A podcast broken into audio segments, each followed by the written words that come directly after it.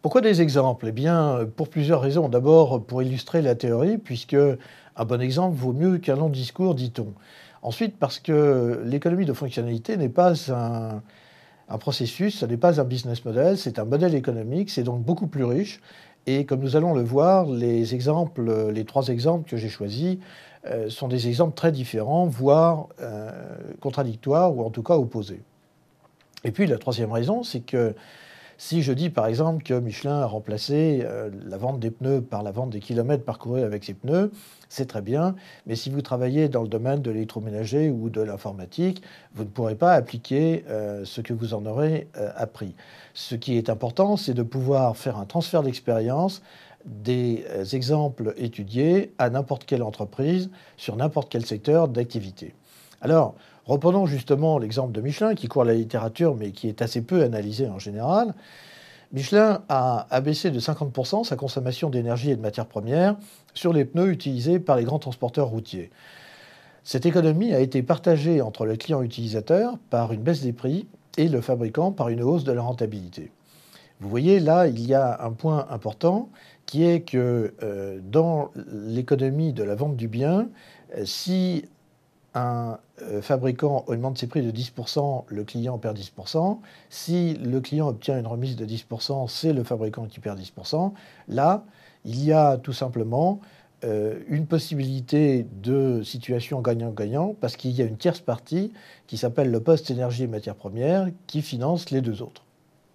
Alors, comment fait-on cela? Eh bien, on fait durer le produit, ce qui permet d'amortir le coût quasi fixe du produit euh, sur un beaucoup plus grand nombre d'usages.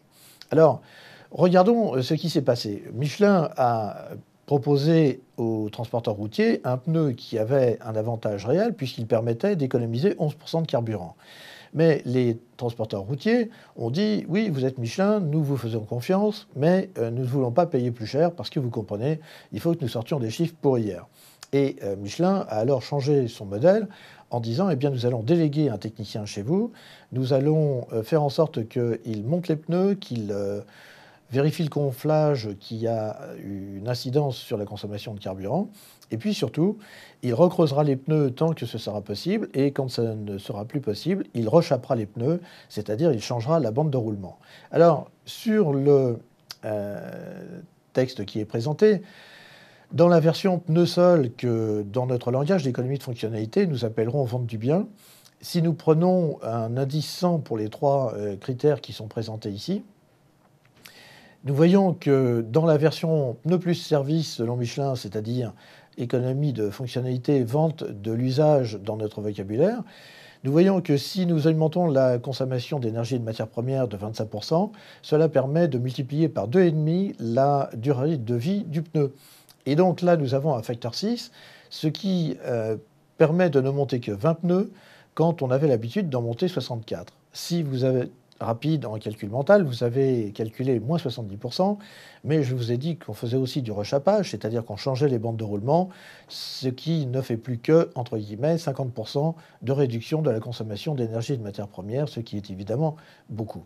Alors, vous voyez, le deuxième critère, c'est la marge, et euh, la marge a été substantiellement augmentée. Alors on peut se demander si les prix ont suivi la marge. Eh bien non, pas du tout. On a baissé les prix, on a augmenté la marge, ce qui est un événement, puisque d'habitude, quand on baisse les prix, on baisse sa marge. Mais on baisse euh, les prix et on augmente la marge parce que c'est le poste énergie et matières premières qui est réduit et qui permet de financer les deux. Alors la question suivante, c'est aussi, mais qu'en pense le client? Eh bien, si nous regardons ce qu'en pense le client, nous voyons que lorsqu'il euh, fait une comparaison entre une facture moyenne de pneus sur un, an et une facture de kilomètres parcourus sur un an, eh euh, il trouve moins 36%. Les coûts internes ont disparu et euh, n'apparaissent pas dans cette valeur, et la consommation de carburant a baissé de 11%. Alors on voit que fournisseurs et clients sont bien partenaires sur le moyen long terme, euh, contrairement à ce qui se passe dans une relation court terme. Si nous concluons sur ce premier exemple, Michelin a vaincu la résistance au prix euh, grâce à une réduction des coûts, et aussi par une différenciation de l'offre, puisqu'il y a des services qui ont été ajoutés. Enfin, euh, la puissance de la marque, euh, qui est très forte et qui est reconnue, n'a pas permis de faire passer l'augmentation des prix, qui était pourtant justifiée puisqu'il y avait une efficacité du pneu euh, meilleure. Et ce que la puissance de la marque n'a pas pu le faire, eh bien, l'économie de fonctionnalité l'a fait. Elle l'a fait parce qu'elle a permis une augmentation de marge, ce qui était recherché, elle-même accompagnée par une réduction des prix. Deuxième exemple, Xerox. Xerox avait le même problème que Michelin, mais avait aussi un problème supplémentaire qui était que si un pneu usagé est un pneu usagé, par contre, un photocopieur en fin de contrat n'est pas nécessairement un photocopieur usagé. Simplement, le client dit, puisque nous sommes en fin de contrat, eh bien, euh, je veux le dernier sorti parce que je suppose qu'il est mieux, ce qui n'est pas toujours vrai. Et là, le euh, directeur financier a joué un très grand rôle parce que il a euh, estimé qu'il fallait essayer de valoriser ces actifs qui étaient bien réels. Alors la solution a été justement de rester propriétaire et euh, de remplacer un contrat de moyens où l'on dit je livre un photocopieur qui respecte tel qu'il est des charges par un contrat de résultat. La photocopie sera de qualité.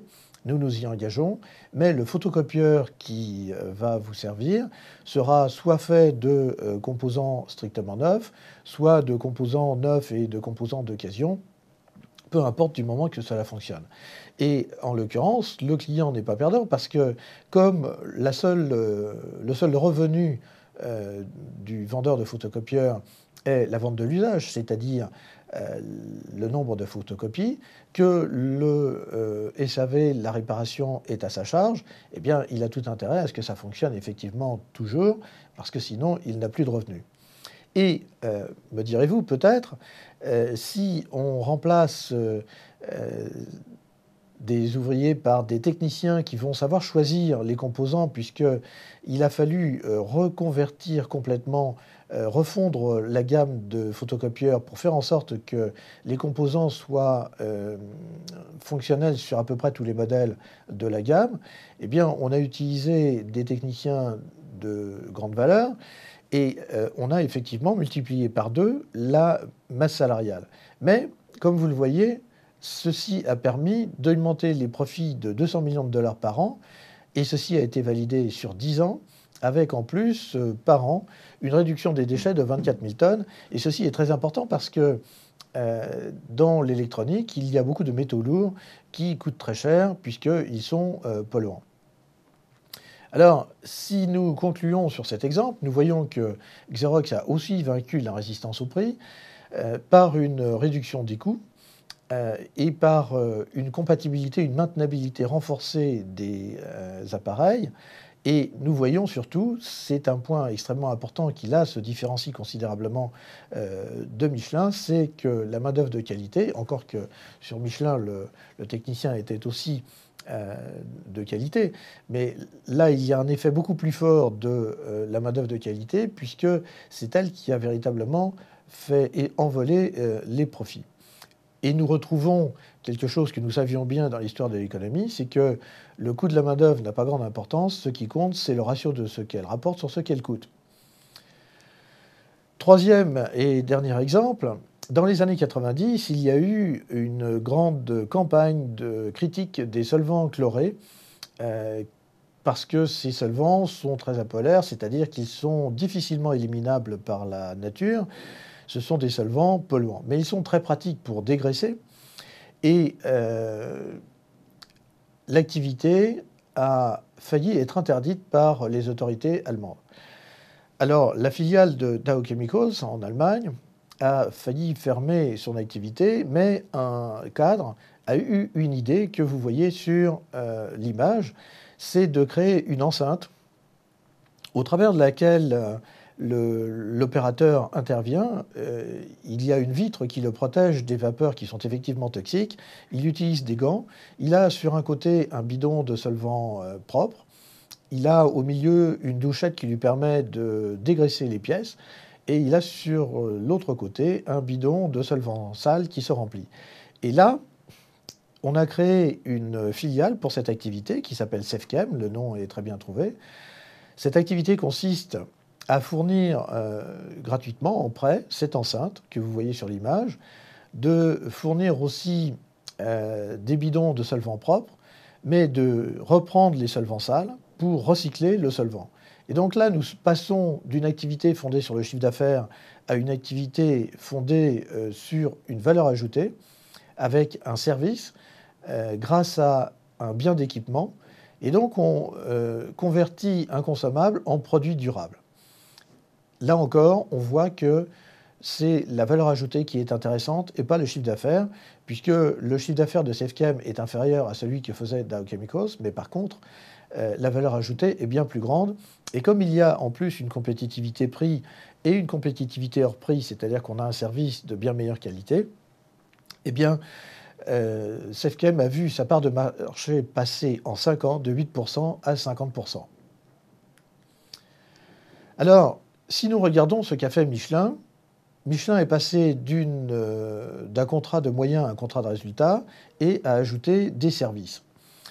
Xerox n'a pas ajouté de services, mais a refondu complètement sa chaîne de production pour que les composants soient. Euh, qu'il soit possible de les monter sur tous les modèles et qu'ils soient interchangeables suivant les modèles. Ce sont donc deux modèles sensiblement différents, voire opposés. Et dans le cas de SafeChem, on a un cas de consommable transformé en produit durable, alors que, en théorie, dans l'économie de fonctionnalité, puisqu'on doit faire durer le produit pour en amortir le coût sur un grand nombre d'usages, eh bien, c'est quelque chose qui, en théorie, ne peut pas avoir lieu. Mais en pratique, on voit qu'on peut contourner, dans bien des cas, euh, cet obstacle. On voit donc que le modèle est d'une grande richesse et c'est la raison pour laquelle il faut insister sur le fait que c'est bien un modèle économique et pas un processus, et que pour euh, en prendre la mesure, eh il faut euh, regarder de nombreux exemples euh, et qu'il y a presque toujours une solution.